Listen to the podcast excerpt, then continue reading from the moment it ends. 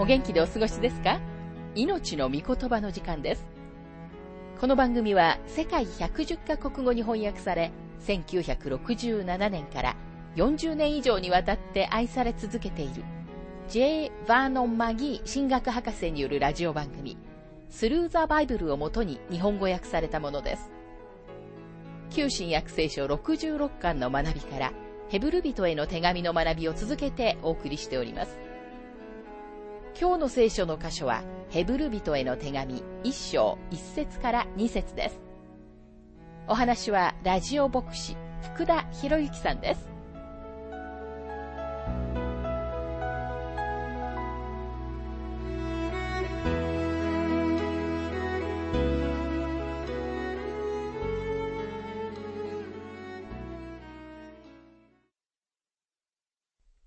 ヘブル人への手紙の学びをしていますが、この書簡の最初の部分は教理的な部分です。最初の十章は、キリストが旧約聖書の制度よりも優れておられることを明らかにしています。またこの書簡の最後の部分は、キリストがより優れた恩恵と義務とをもたらされることを示した実際的な部分です。ついでながら使徒パウロは、彼の他の書簡の中でもこのパターンに従っています。つまり、教理的な面と、その後実際的な面を取り扱うというパターンです。私の意見では、このヘブル人への書簡は、パウロが書いたという証拠が十分にありますと、マギー博士は述べ、さらに次のように結んでいます。私はヘブル人への手紙の著者については独断的になることはできませんが、私たちは神様の御霊が私たちにくださった神様の御言葉を取り扱っているのだということは断言することができます。疑いなく精霊がこの書簡の著者であられるので、人間の著者と書かれた日付は二次的なことです。ヘブル人への書簡は神様の御言葉の中でも最も偉大な書簡の一つです。私が自分はこの偉大な書簡を取り扱う価値がない、あるいは十分ではないというとき、それは口先だけの信心深げな言い方をしているのではありません。だからこそ私は4人のとても立派な解説者たちにこの書簡を紹介してもらったのです。4つの異なった見解から一人一人がイエス・キリストのご人格を強調するという一つのポイントにたどり着きました。ですから私は、主が神様の御霊が来られるとき、御霊はキリストのことを私たちに知らされると言われた時の主イエスの約束を宣言します。ヨハネ16章の12節から15節にはこのように書かれています。私にはあなた方に話すことがまだたくさんありますが、今あなた方はそれに耐える力がありません。しかしその方、すなわち真理の御霊が来ると、あなた方をすべての真理に導き入れます。御霊は自分から語るのではなく、聞くままを話し、またやがて起ころうとしていることをあなた方に示すからです。御霊は私の栄光を表します。私のものを受けてあなた方に知らせるからです。父が持っておられるものは皆私のものです。ですから私は御霊が私のものを受けてあなた方に知らせると言ったのです。この書簡は二つの大きな制度、つまり旧約聖書と新約聖書の制度の交わる時点に立っていたところのヘブル人の信者たちに当てて書かれたものであるということを念頭に置く必要があります。法の制度は終わりに来ました。一度はとても意味が深かった宮での生贄は今意味がなくなりました。この書簡がとても明確にしているように、神様が以前に要求されたことを信者が行うことは、今は実際に罪となりました。ヘブル人への書簡の教えは、すべての世代のすべての民族のためのものではありますが、ヘブル人への書簡は、ヘブル人の信者に宛てて書かれています。今日この書簡は、あなたにとっても、私にとっても、とても意味のある書ですが、でも私たちは、この書簡が、ヘブル人の信者に対して、ヘブル人の信者のために書かれたものであることを念頭に置く必要があります。例えば、キリストは預言者よりも優れた方であるということは、ヘブル人に対して特に意味のあることなのです。ヘブル人への手紙一章の本文に入りますが、一節。神は昔、父祖たちに預言者たちを通して多くの部分に分け、またいろいろな方法で語られましたが、この説、そしてこの書簡自体が神という言葉で始まっていることに気づかれたでしょうかこの書がその上に立っている一定の前提があります。幾何学を勉強するときには、そこから始めなければならない一定の定理、または原則があり、もしそこから始めないなら何一つ始まりません。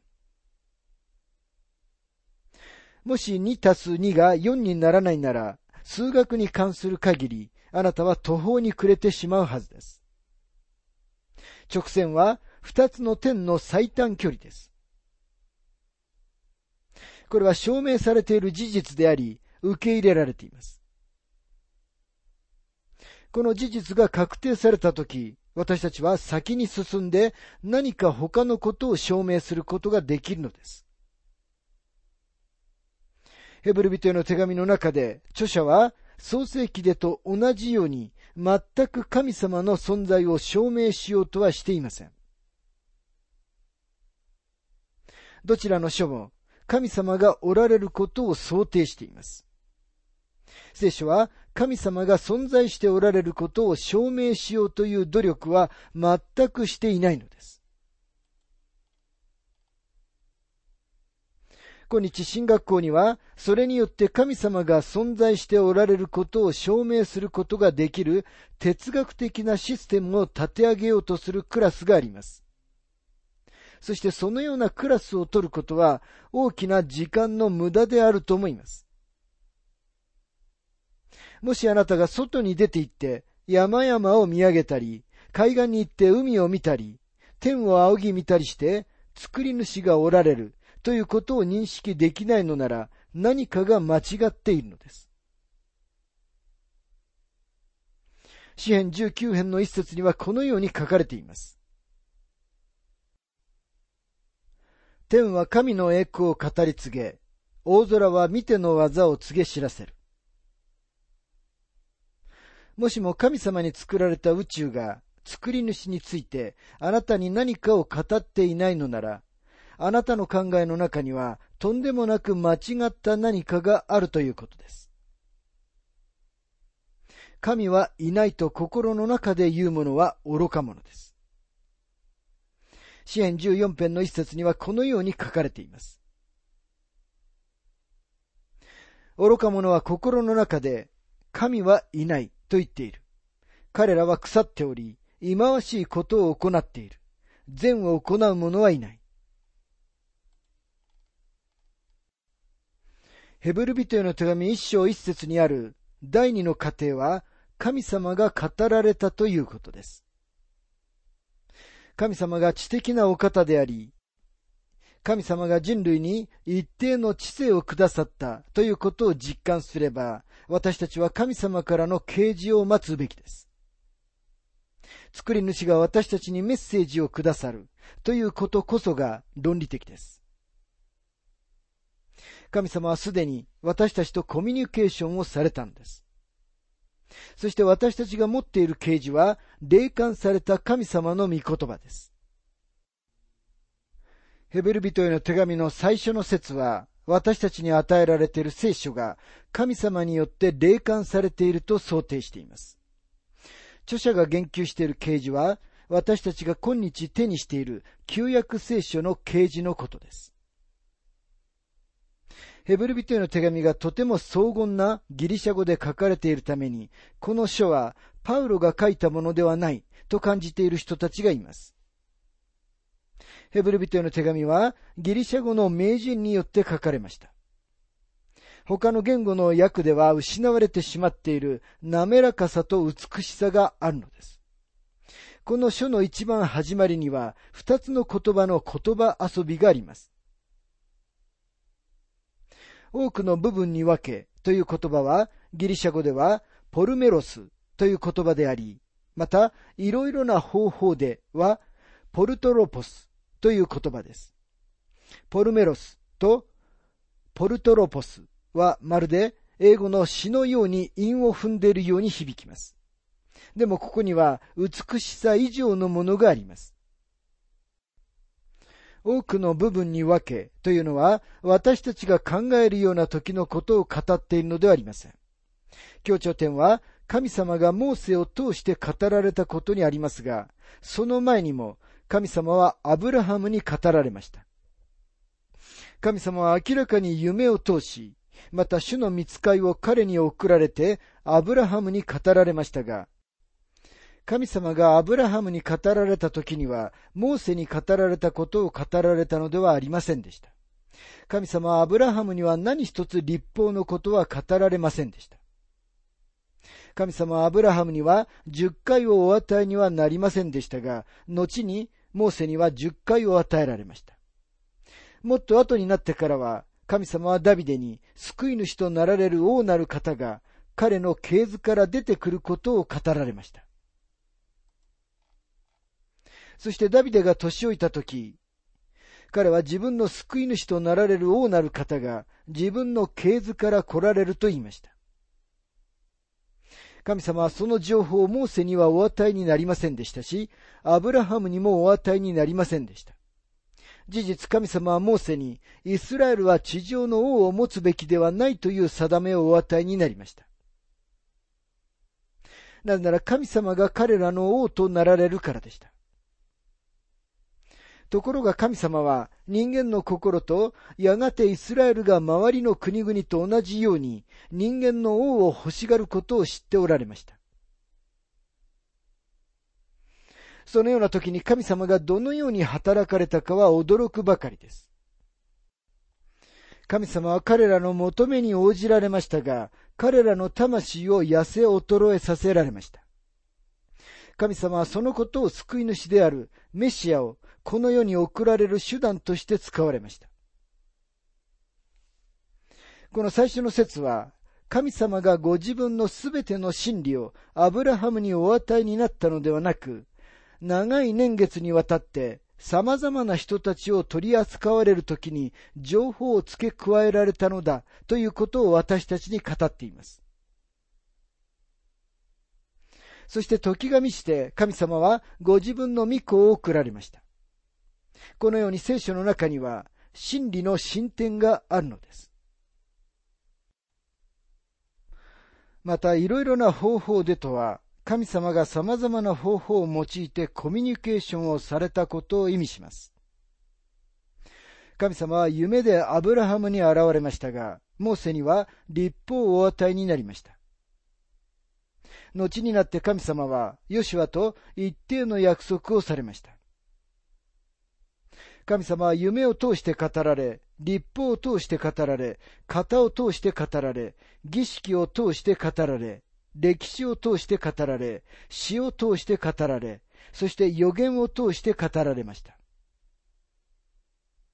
神様はこれらすべての様々な方法を長い時間にわたって使われました。およそ45人の著者を使って、およそ1500年にわたってご自分の御言葉を伝達されたのです。ヘブルビテへの手紙の著者は、この時点で私たちになかなか素晴らしいことを言ってくれています。どうでしょうか？あなたは立ち止まって何人もの著者がいることが聖書を素晴らしい本にしているのだということを考えたことがあるでしょうか？シェイクスピアの作品は人間の水準からすると偉大なものでしたが、彼の作品の著者はシェイクスピアただ一人でした。一方神様は聖書を書くのに多くの人間の著者たちを使われました。神様は様々な背景の様々な能力を持った人たちを使われました。その中の一人、シモン・ペテロはギリシャ語があまりうまくありませんでした。でも私は彼のことを非難したりはしません。なんなら、私も9年間もギリシャ語をやったのに、シモン・ペテロよりもずっと下手だからです。でもそれにもかかわらず、神様はペテロを用いられましたとマギー博士は述べています。またヘブル人への手紙の著者はギリシャ語の名人でした。パウロがガラティア人たちやコリント人たちに手紙を書いたとき、彼は実際的なところに降りて行きました。彼はその中では人々が水辺の町で使っていた言語を使いました。パロは水辺の町にいたことがあったのです。なぜなら彼はよく船で旅をしたからです。それに比べると、一方、ヘブル人への手紙は芸術的です。この書簡は、神はという荘厳な出だしで始まります。その前に、神様が存在されることを証明しようとすることは何一つありません。もしあなたが神様の存在を否定するなら、問題はあなたにあるのであって、神様にあるのではありません。あまりにも多くの哲学博士号を持つつまらない人間たちが神様の存在を否定しますが、その人たちは一体何様のつもりなのでしょうかその中の一人のちっぽけな人物を神様の横に置いてみると、なぜ神様がご自分が誰であるかを彼に説明するような時間の無駄をされなかったかがよくわかります。もし誰かが神様に近づこうとするなら、その人はまず神様がおられることを信じなければなりません。またここには、昔父祖たちに語られましたと書かれていますが、この説で言及されている父祖たちとは誰のことでしょうかそれはアブラハム、イサク、ヤコブ、ヨシュア、モーセ、ダビデ、イザヤなどの人々です。彼らこそが父祖たちですが、彼らは私の父祖たちではありません。そしてあなたの父祖たちでもないと思います。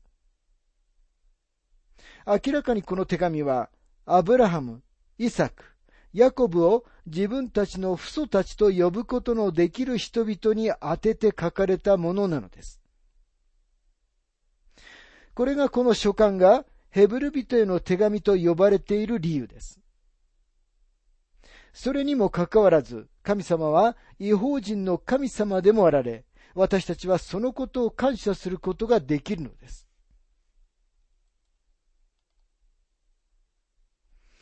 昔父祖たちに預言者たちを通して語られましたと書かれていますが、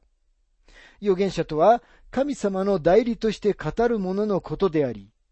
神様の代理として語るときに、彼は将来のことを語ることができました。神様は預言者であった多くの人々を通して語られました。彼らは大変素晴らしいメッセージを語った大変素晴らしい人々でした。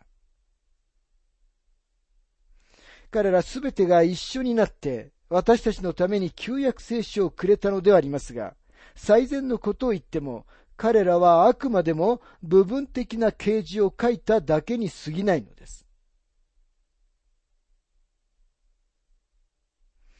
でも今私たちは神様が最終的に完全に、そして確かにご自分の御子にあって語られるのを見ていきます。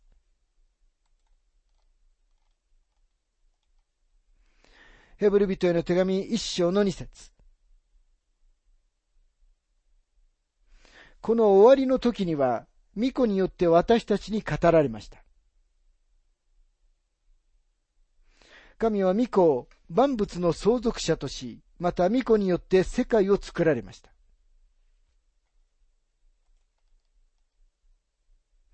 今神様はついにご自分の御子を通して文字通り御子によって語られました。あるいはウェスコット博士が言ったように、神はご自分が御子であるというご性質を持った方によって作られたのです。神様はご自分の御子を通して語られました。もし神様がこの瞬間に天から語られるとしたら、もうすでに言われたことを繰り返されるはずです。なぜなら私たちはイエス・キリストにあって神様がこの世に語られた最後の言葉を持っているからです。ここには、この終わりの時に私たちに語られましたと書かれていますが、神様が旧約聖書の時代に預言者たちを通して語られたのと同じ人々を指している私たちという言葉はとても重要です。これはヘブル人の信者たちのことです。父なる神様が天から、マタイ17章の5節で、これは私の愛する子、私はこれを喜ぶ。彼の言うことを聞きなさい、と語られましたが、父なる神様がご自分の最後の言葉を主イエス・キリストにお与えになりましたから、この言葉は私たちにとっても最後の言葉です。巫女によって私たちに語られました。と書かれています。ですからキリストはすべての旧約聖書の著者たちよりも優れたお方です。なぜなら主のうちに啓示が満たされているからです。主は旧約聖書のすべてを成就され、主ご自身が神様の最後の言葉を人間に語られます。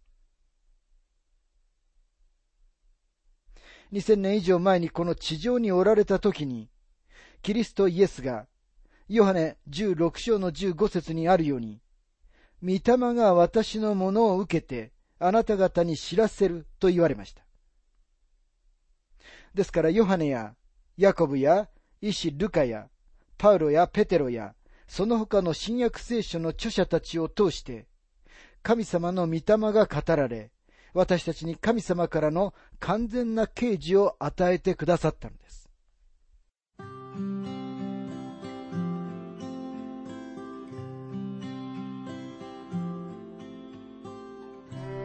命の御言葉お楽しみいただけましたでしょうか？今回はキリストは預言者よりも優れておられるというテーマで、ヘブル人への手紙1章1節から2節をお届けしました。お話はラジオ牧師福田博之さんでした。なお、番組ではあなたからのご意見、ご感想、また聖書に関するご質問をお待ちしております。お便りの宛先は、郵便番号592-8345大阪府堺市浜寺昭和町。4-462浜寺聖書協会命の御言葉の係。メールアドレスは全部小文字で ttb.hbc.gmail.com または浜寺 at 浜寺バイブル .jp hamadera.bible.jp です。どうぞお気軽にお便りをお寄せください。それでは次回までごきげんよう。